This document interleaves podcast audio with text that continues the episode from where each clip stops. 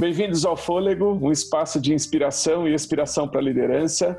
Eu sou Felipe Urbano e aqui a gente vai misturar filosofia, arte, cultura, comportamento, sempre com uma boa conversa. Eu sou a Tânia Savagé e o nosso tema hoje é o frescor do lúdico. Para o Sir Ken Robinson, que acabamos de saber, eu pelo menos, né, que faleceu essa semana, e tem um dos TEDs mais vistos de todos os tempos, a gente nasce criativo e vai perdendo essa capacidade ao longo do tempo. Provavelmente em função de jornadas de aprendizagem bem encaixotadas. Eu acredito que a capacidade de brincar a gente deve perder na mesma medida, ou pior, não sei. Para falar sobre o lúdico e a sua importância, o nosso convidado de hoje é alguém que me disse que depois de anos de terapia, quando precisa colocar sua profissão nas fichas de check-in dos hotéis, escreve eu. Mas ele é conhecido e reconhecido por ser palhaço. Cláudio Tebas, bem-vindo. E, muito obrigado, estou muito, muito, muito honrado de estar aqui, feliz mesmo, felizão assim, e vamos junto. E também soube hoje que morreu o senhor Ken, Ken Robinson, né? É, primeiro que esse nome já é brincante, né? Parece que ninguém pode chamar Ken Robinson, só, os, só se for da família Robinson. É, e tem uma das histórias que eu mais amo do Ted é a história da menininha desenhando, né? Todo mundo sabe que aquela história é genial. É, então, onde ele estiver, que ele esteja brincando. O Tebas então... inspirou profundamente minha relação com a minha filha, aquela história, viu? Profundamente. E Tânia conhece Maia, certamente se pareceria com aquilo. Que, que Muito bom. Para começar, eu queria te perguntar quem é uma liderança que você acha que entendeu bem o valor do lúdico? Puxa, que legal, que pergunta fácil. uma liderança que entendeu bem o valor do lúdico. É, me ocorrem de lideranças perigosamente engraçadas e que a gente confunde como lúdicas. Todos os grandes ditadores eram supostamente engraçados, Hitler, Mussolini, Bolsonaro. É, a gente ri do Bolsonaro atrás da EMA, mas é, isso é um artifício perigosíssimo que o poder usa. Que é, ele não usa o riso para nos despertar, ele usa o riso para nos adormecer.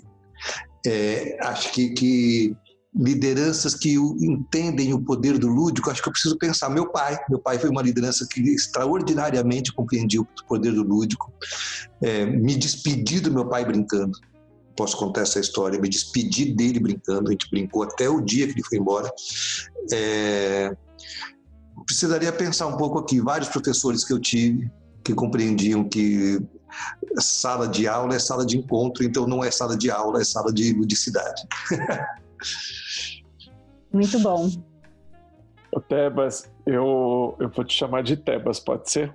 Como você me chamar, eu vou. Tá bom. É, eu estava aqui pensando sobre o lúdico, a Tânia abriu isso. Lembrei que em 96 teve um cara que eu acho tão legal, americano também, que chama Daniel Pink, e ele escreveu um livro, O Cérebro do Futuro. E um dos sensos que ele colocava como cérebro do futuro era o lúdico, o senso do lúdico. Eu lembro que na época eu estava em, em, sala de aula, num ambiente que, que, você conhece bem, que é corporativo, e, e, as pessoas tinham. Eu tinha que mudar o nome de lúdico. Porque se eu chamasse de lúdico ia parecer muito brincadeira, e aí os líderes não iam engajar com aquilo que eu estava falando. Então eu ficava mudando o nome. Aí eu usava o Play, que era a história dele, e etc. E aí me surgiu uma pergunta, né? É, o quanto. O quanto que é, falta lúdico e o que essa falta gera nas empresas, no mundo corporativo ou na vida. Queria te deixar livre, assim. Problema da falta do lúdico. Ó, primeiro que me identifiquei muito com isso, já, eu passo com isso com grande frequência, de disfarçar, é, porque eu, eu, gostaria de colocar assim, nas reuniões de briefing a gente vai brincar, mas aí, puta, não vou me contratar nunca. É, então eu tento é, embutir uma atmosfera muito teórica, extraordinária, para falar brincadeira. É, tem várias histórias dessas, em reuniões dessas que a gente faz com os RHs e tudo, de falarem assim, olha, é divertido mas é muito sério, viu? As pessoas, as pessoas que tentam é, vender o trabalho internamente. É, eu acho que não tem. Né, bom, tem vários teóricos que falam disso. Acho que não tem trabalho criativo sem ludicidade. É, a ausência de ludicidade é, ela, ela, ela é um, uma muralha é, no potencial criativo de qualquer grupo. Assim, ela é uma pedra pesada em cima. É, e eu tenho para mim que um ambiente em que o lúdico faz parte não é aquele ambiente que, gente, agora a gente brinca, agora a gente fala sério. ele é misturado. É, e, aliás, ele é seríssimo porque brinca. Né? Então ele, ele, não tem essa separação. Convenção gosta de fazer isso, né? Então agora fala sério, agora coloca uma coisa divertida. É, é, junto, gente. Tem uma das coisas mais aflitivas que eu tenho quando faço convenção de empresas é que para dar a sensação que é lúdico, coloca uma música altíssima do começo, para parecer que está todo mundo muito animado. As pessoas não estão, estão só se ensurdecendo. Né? Então, o ambiente criativo, ambiente de encontro, é um ambiente que eu posso estar em estado de ludicidade, que é esse senso que você falou. É, a ludicidade é onde moram nossas emoções, né? Então, é um estado onde eu posso ser e estar, né? É muito comum falarem para mim assim, é, nos trabalhos, ah, Cláudio, como é que a gente faz para o ambiente ser descontraído? Sim, a primeira coisa é não querer que ele seja descontraído, sim, é querer que ele seja autêntico. E aí a descontração vem. Se eu tiver que estar descontraído, já estou em apuros, né? ah, não sei se eu respondi, peguei um fio aqui e fui. Esse, esse lugar de autenticidade, né? Outro dia eu ouvi o que eu achei a melhor definição do que é a comunicação não violenta, que é você conciliar o máximo de cuidado com o máximo de verdade. Então, e eu penso muito né, no, no curso que você faz uma vez por ano, que é né, o curso de palhaço que eu fiz, e, e esse lugar do máximo de verdade, ser tudo verdade. Queria que você falasse um pouco sobre isso, né? Como é que a gente encontra esse equilíbrio no ambiente corporativo e no exercício da liderança? O máximo de verdade com o máximo de cuidado. Acho que a primeira coisa que tenho vontade de falar agora, nesse momento que a gente está gravando, daqui a dois minutos talvez seja outra, é o quanto que a gente, para realmente cuidar, tem que, tem que separar o que é cuidado e o que é controle. Né? Normalmente a gente confunde muito as coisas, supondo que cuidar é ter o resultado que eu quero, ou ter o resultado que a gente desenhou. Né? É, então, acho que o máximo de cuidado é o máximo de, de possibilidade de. É que, que nem quando faz travessia, né? Eu já conheço pessoas que fazem travessias, assim, de longas jornadas. Você toma o máximo de cuidado. Você leva bússola, você leva equipamentos de GPS, você entende das marés, mas o máximo de cuidado ele, ele, ele é só a quantidade de ordem que você precisa para suportar o caos. É, então a gente volta para a ludicidade. Todo ambiente lúdico ele comporta o caos, né? É, acho que uma boa liderança ela tem uma escuta é, aberta o suficiente para comportar o repertório de cada um, porque é o repertório de cada um que vai oferecer a quantidade que cada um precisa para se cuidar no caos dos encontros verdadeiros, né? Então, um bom líder, ele consegue reconhecer o repertório da Tânia que está aqui comigo, é a Tânia um pouco assim, ela precisa disso para estar tá bem, então eu estou indo com o máximo de cuidado, mas estou tá, falando tudo que precisa ser dito. É, para o Felipe, é, eu preciso trazer um casaco para ele, porque ele não sente frio, então eu... e aí já estou no, no controle, porque eu acho que ele tem que estar tá frio e ele está muito bem cuidado com a sua temperatura, né? Então, o máximo de cuidado é o máximo de atenção verdadeira ao outro, sei lá, alguma coisa assim. Mas que legal isso do cuidado. E me remeteu a uma outra coisa que eu vim pensando quando eu estava. Eu falei assim: ah, deixa eu me aquecer um pouco sobre Tebas. E aí eu fui ver a sua, o seu momento no Provocações. E, eu, e você disse sobre o privilégio de estar lá. E eu fiquei tentando imaginar um pouco o que você sentiu desse privilégio, sendo muito fã também. E, e você disse uma coisa lá que me pegou muito, e eu fiquei emocionado quando eu escutei, que no sobrenatural do circo, que é o espaço onde o inimaginável acontece, onde tudo está sendo projetado para ser perfeito, o palhaço é o fracasso. O palhaço é o lugar que, na apresentação dele, as coisas não funcionam. E em outro momento você falou da humanidade que isso carrega, do palhaço é, é uma persona do humano muito profunda. Eu, eu queria te escutar um pouco sobre fracasso. E, e, e queria só dar o um contexto do porquê que isso é importante. Há alguns anos eu tomei contato com o Fuck Up Nights, que era um jeito do mundo digital endereçar erros que os empreendedores cometiam. Então a firma contava erro tomando tequila. Uhum. E, e, e para tentar estimular fracasso, porque é tão difícil falar de fracasso em empresa, eu queria que você falasse um pouco desse lugar do palhaço e o quanto isso é importante. Falasse um pouco sobre fracasso, que a gente investisse tempo falando sobre fracasso. Esse é, um, é o chão que o palhaço pisa, né? É a comida que a gente come. É, acho que um pouco do, do Fuck Up Nights, ele tem uma coisa para a gente pensar que eu acho boa, que é, e que tem muito palhaço, humorista, é diferente, palhaço humorista, né? É, não, não se, se valem disso, que, que eu acho que é importante. Eu só posso rir do outro no caso, o cara vai lá, toma uma tequila e fala do fracasso dele. Eu só posso rir do outro se ele me autorizar isso. Porque senão esse riso não será transformador, eu tenho certeza disso. Ele vai ser só um constrangimento. É, então, quando o outro abre uma frestinha para rir de si, aí eu posso ajudar rindo a abrir um pouco mais da fresta. Acho que um pouco da frestinha é a tequila, pode ser, inclusive. É, então, acho que é, é, é uma coisa de, de, muita atenção que a gente tem que ter, a gente trabalha com humor, a gente, humor, palhaço, humoristas, é, para não confundir liberdade de expressão com liberdade de agressão.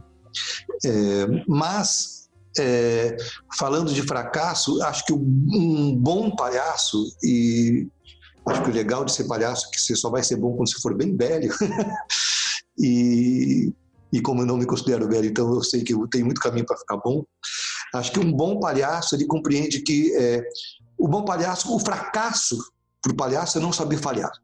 Acho que é isso que eu queria dizer. É, quando você não sabe falhar, você está fracassando o palhaço. E o palhaço ele vive de fracasso em fracasso, em fracasso, em fracasso. Por que ele quer fracassar? Não, porque ele quer acertar. Mas porque ele quer acertar, e aí a gente vai psicanalizar um pouco, por querer acertar, ele se responsabiliza pelo que faz.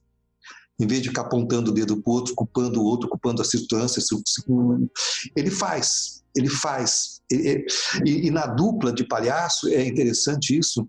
É, por exemplo, o gordo e o magro, eu amo o gordo e o magro amo, amo, amo, amo, amo. É, foi uma das primeiras grandes impactos de paixão que tive na minha vida. Bem pequeno ali com minha mãe no cinema, em Ribeirão Preto. É, na dupla de palhaço tem sempre aquele que, é, que culpa, o gordo culpa o, o, o, o, magro, até pelas coisas que são de responsabilidade do gordo.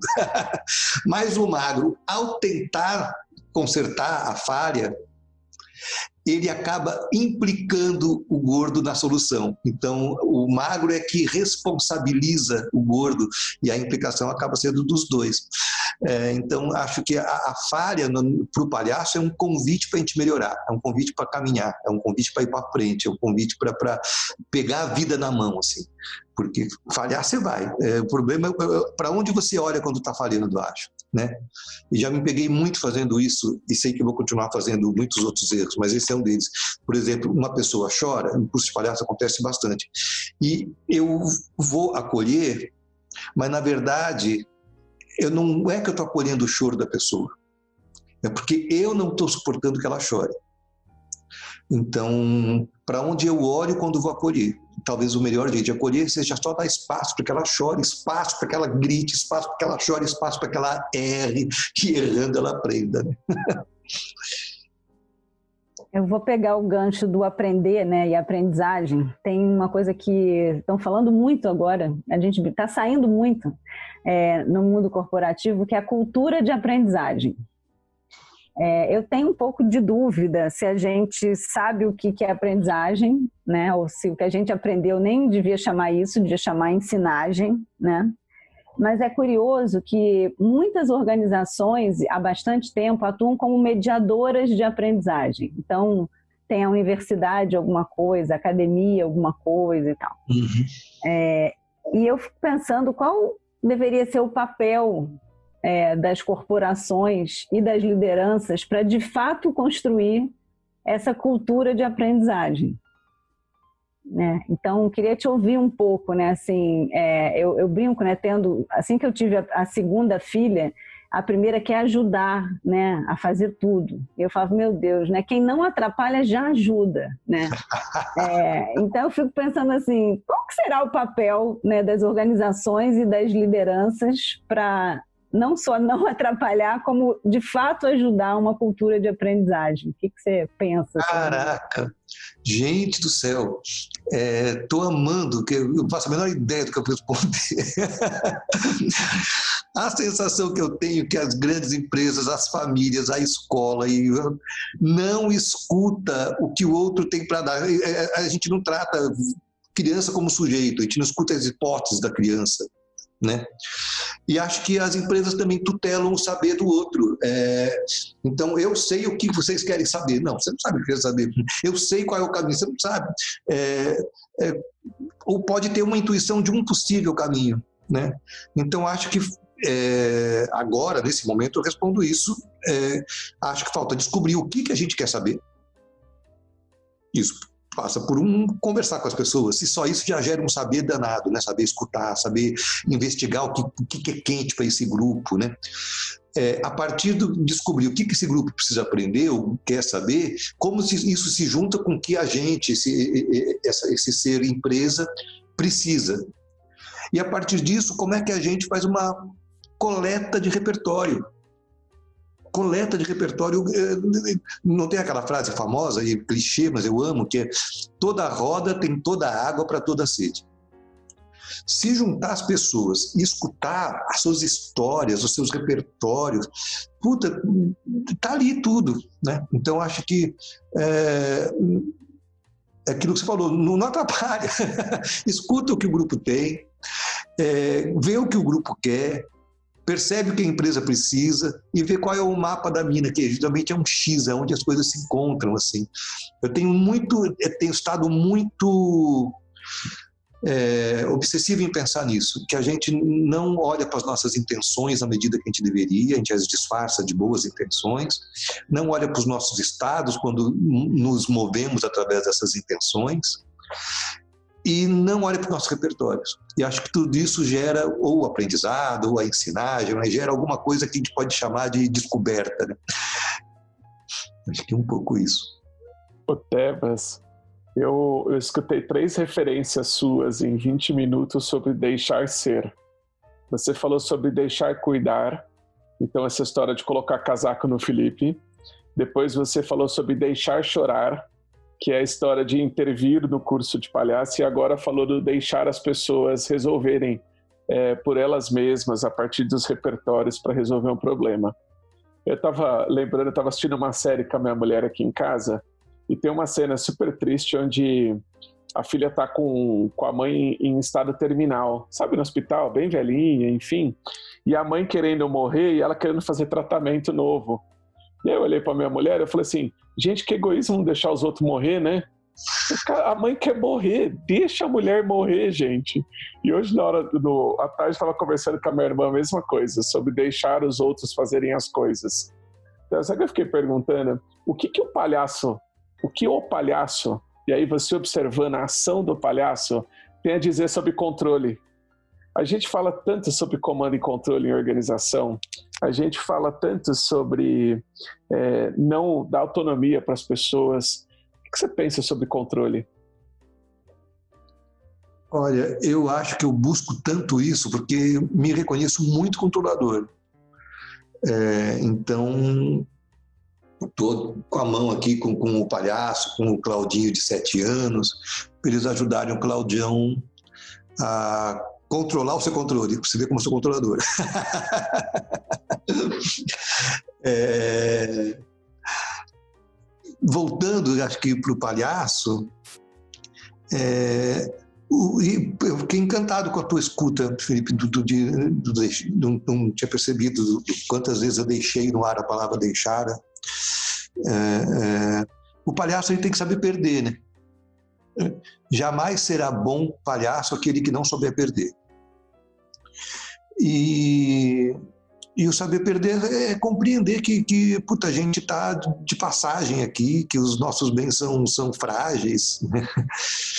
É, então, é, deixar mesmo. É, acho que tem, tem, tem um, um, uma coisa que é o palhaço se conecta, a Tânia deve ter ouvido falar muitas vezes no encontro de palhaço que a gente teve. O palhaço quando se conecta ou deve se conectar com coisas que nunca vão tirar dele. Nunca vão tirar. Nunca, nunca, nunca vão tirar. É, mas para ele se conectar com isso, ele tem que deixar ir. Né? É, falando aqui do, do, do, meu pai, com quem brinquei até o dia que ele foi embora, né? É, já perdi meu pai, já perdi minha irmã, né? Isso a vida leva, você não tem como segurar, então deixa aí. O que a vida jamais vai tirar de mim são as histórias que eu vivi com ele, a puta saudade que eu sinto dele. É, então, a hora que a gente deixa sair o que a gente não tem, a gente fica com aquilo que nos pertence profundamente, né? que é as histórias. A gente vai ter que construir histórias à medida que a gente tiver ousadia para vivê-las. Né? É, e a outra coisa do deixar para o palhaço ele é fundamental, até deve ter ouvido muitas vezes, é deixa entrar.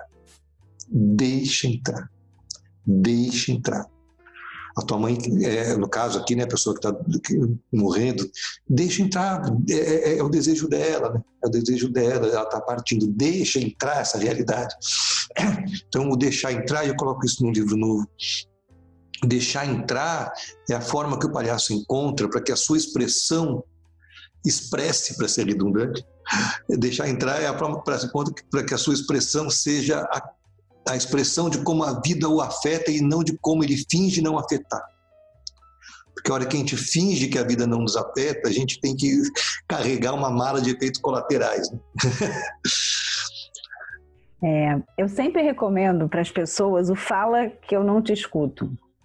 E, e, o escutar né, parece cada vez mais estratégico para a liderança. Se fala muito né, da escutativa, da gente escutar de verdade e tal. E tem um amigo que ele fala que as homilias dos padres, elas começaram a ficar muito ruins e meio estándar, porque não tinha mais a confissão, né? E na confissão que você sabia todos os babados daquela comunidade e você aí de fato podia ter, né, uma, uma homilia que fala, nossa, né, ele está falando exatamente comigo.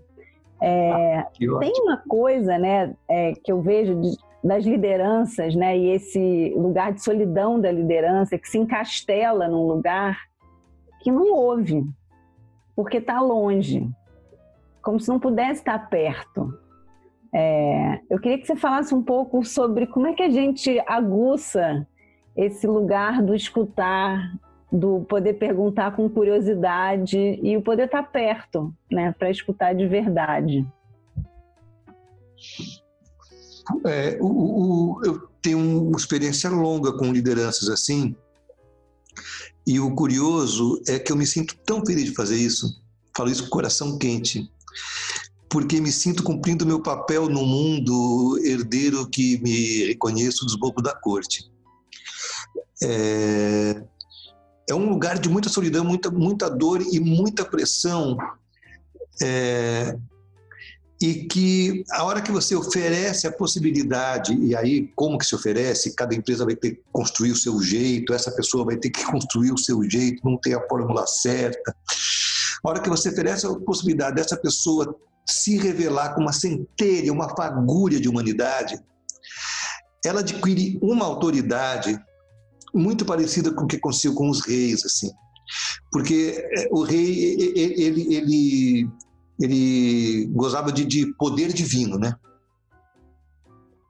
Mas na hora que chega o bobo da corte, aponta o rei, fala o rei peidou e todo mundo ri, ele não perde sua, o seu poder, mas ele ganha autoridade humana. É, então, acho que o melhor que a gente pode fazer por essas lideranças, as que não escutam, é perceber que tem um humano defendendo alguma coisa que é muito preciosa para ele de dentro. Se ele está encastelado e talvez ele não tenha as tranças da Rapunzel para jogar, talvez a nossa trança tenha que vir aqui de baixo jogar daqui para lá, nem que seja o pelo do sovaco, sei lá.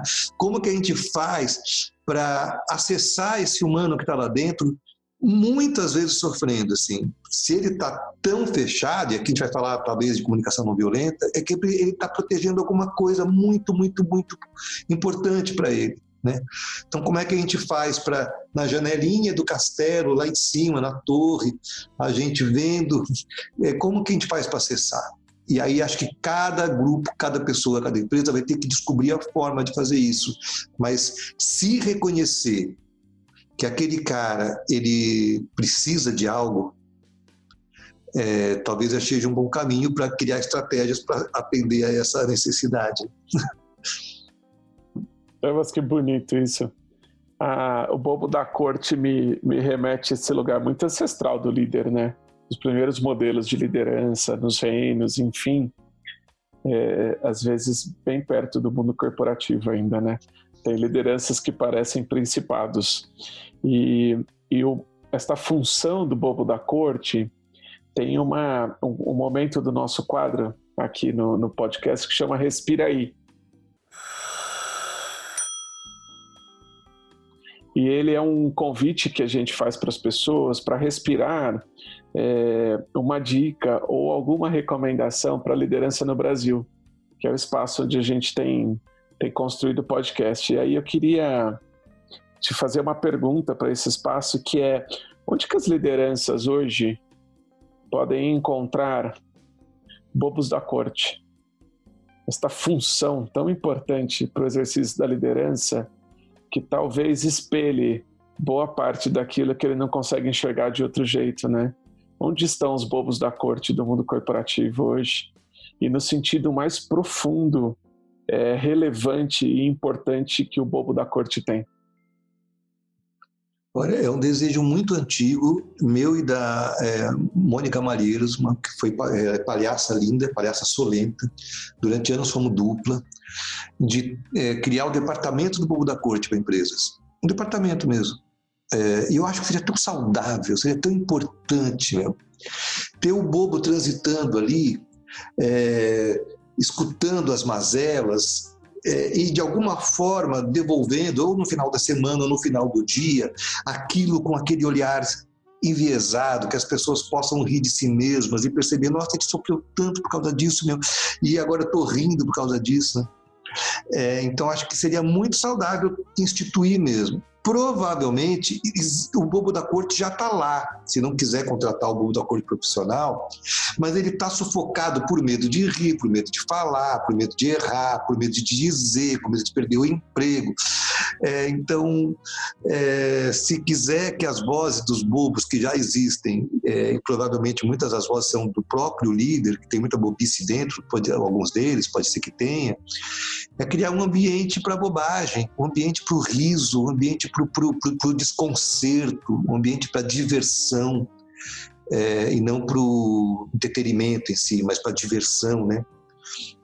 É, foi outra descoberta que eu fiz, né? Que o entreter tem a ver com, com, com, distrair, a diversão tem a ver com despertar, né? Então, o que, que você faz um ambiente de diversão lá dentro, sabe? Acho que pode ser muito curativo. Normalmente, é muito comum isso, você já deve ter passado, você é, vai fazer o trabalho em empresa, o RH sofre muita pressão, né? Aí chegam pro palhaço, vai chegar o palhaço lá, a pessoa já chega assim, então, Cláudio, olha, por favor, não brinque com fulano, tá? Com todos, mas menos com fulano. Eu faço sempre questão de não saber quem é o fulano.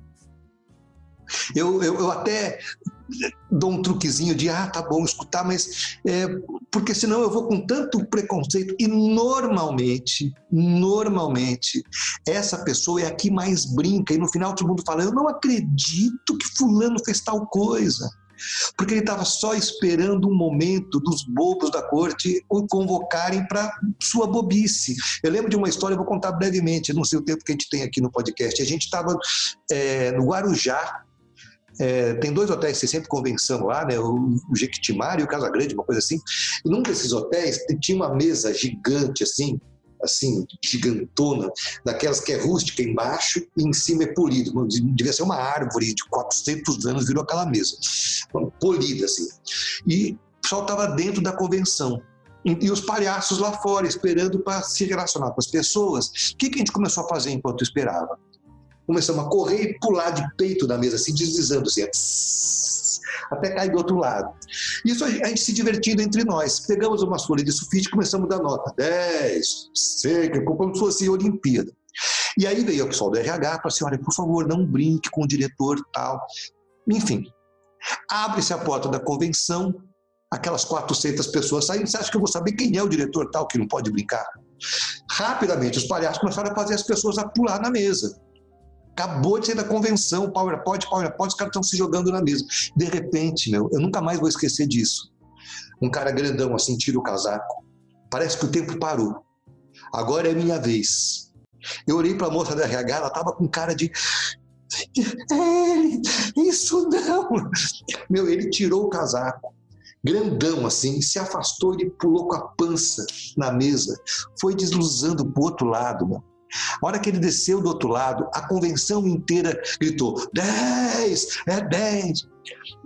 E eu pergunto para você, Tânia, Felipe André Alexandre, a relação deles ficou igual. Ainda que seja efêmero a transformação. Na hora do almoço, na hora do café, meu, daquele pulo que você deu, o cara era só um bobão pulando, como outros bobões que pularam ele não tinha mais aquela aura e ele precisava daquilo, sabe? Me alonguei, desculpa. Maravilhoso. Coisa linda. Foi lindo. Agora, Trilha Gabriela, tá? Para você responder com o estômago. Perguntas rápidas. Puxa!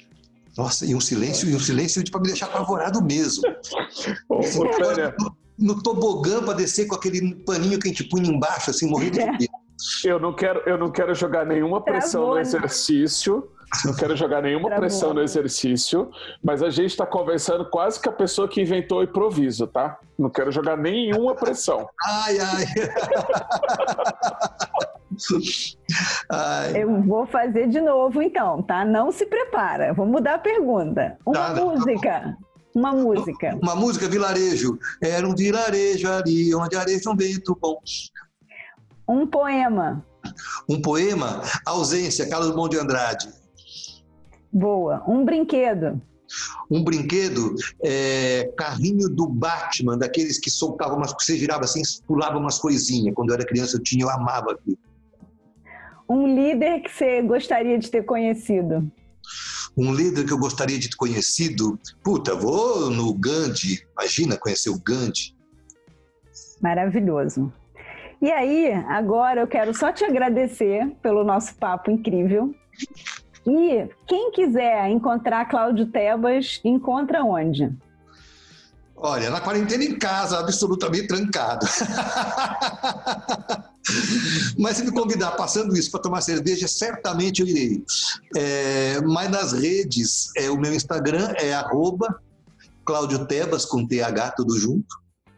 Facebook Cláudio Tebas. E na minha empresa, Laboratório de Escuta e Convivência. Muito bom. Felipe. Melhor resposta até agora.